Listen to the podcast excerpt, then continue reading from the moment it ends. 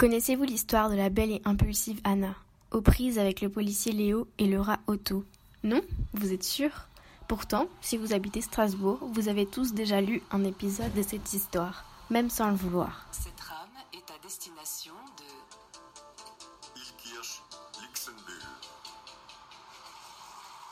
Si vous avez lu les textes écrits sur les colonnes de tram, vous vous êtes à coup sûr demandé qui les avait écrites. Dans cet épisode de la série Découvrons Strasbourg, je vais vous raconter comment ont été écrits les textes emblématiques des colonnes de tram. Pour nous offrir une déambulation poétique, l'ouvroir de littérature potentielle a été missionné pour illustrer les colonnes des tramways. La tâche a été dure à accomplir car le collectif a fait face à plusieurs contraintes.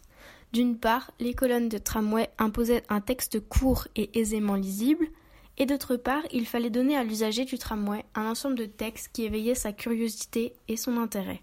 Ainsi, l'ouvroir de littérature potentielle a créé quatre séries de textes afin de montrer le potentiel de la langue et d'ouvrir un imaginaire à travers des jeux de mots. Je vous parlais tout à l'heure de la belle Anna. La première série, le récit en beau présent, se présente comme un véritable feuilleton. Il raconte son histoire ainsi que celle du policier Léo et du rat Otto. Ancienne synagogue léale. Anna sèche ses clichés au soleil. Il y a là un sèche-lois câlin, un chinois cagoulé, des cygnes cyanosés lynchés sous la glycine. Cela lui glace les sangs, elle se change. Comme l'impose la contrainte du beau présent, seules sont utilisées, pour chaque épisode, les lettres figurant dans le nom de la station.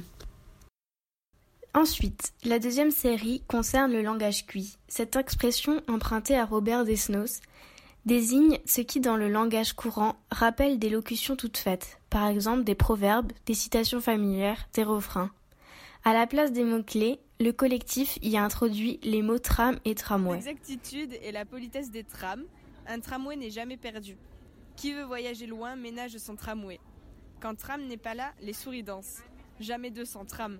Le tram mousquetaire. Il se crée alors autour de ces mots inlassablement répétés une sorte de litanie que le voyageur lecteur est invité à compléter en y introduisant ses propres références. Dans la prochaine émission, nous parlerons des deux derniers procédés, les variations homophoniques et les notices toponymiques. Maintenant que vous connaissez l'histoire des trams de Strasbourg, vous n'oublierez plus de lever la tête pour découvrir les textes des colonnes.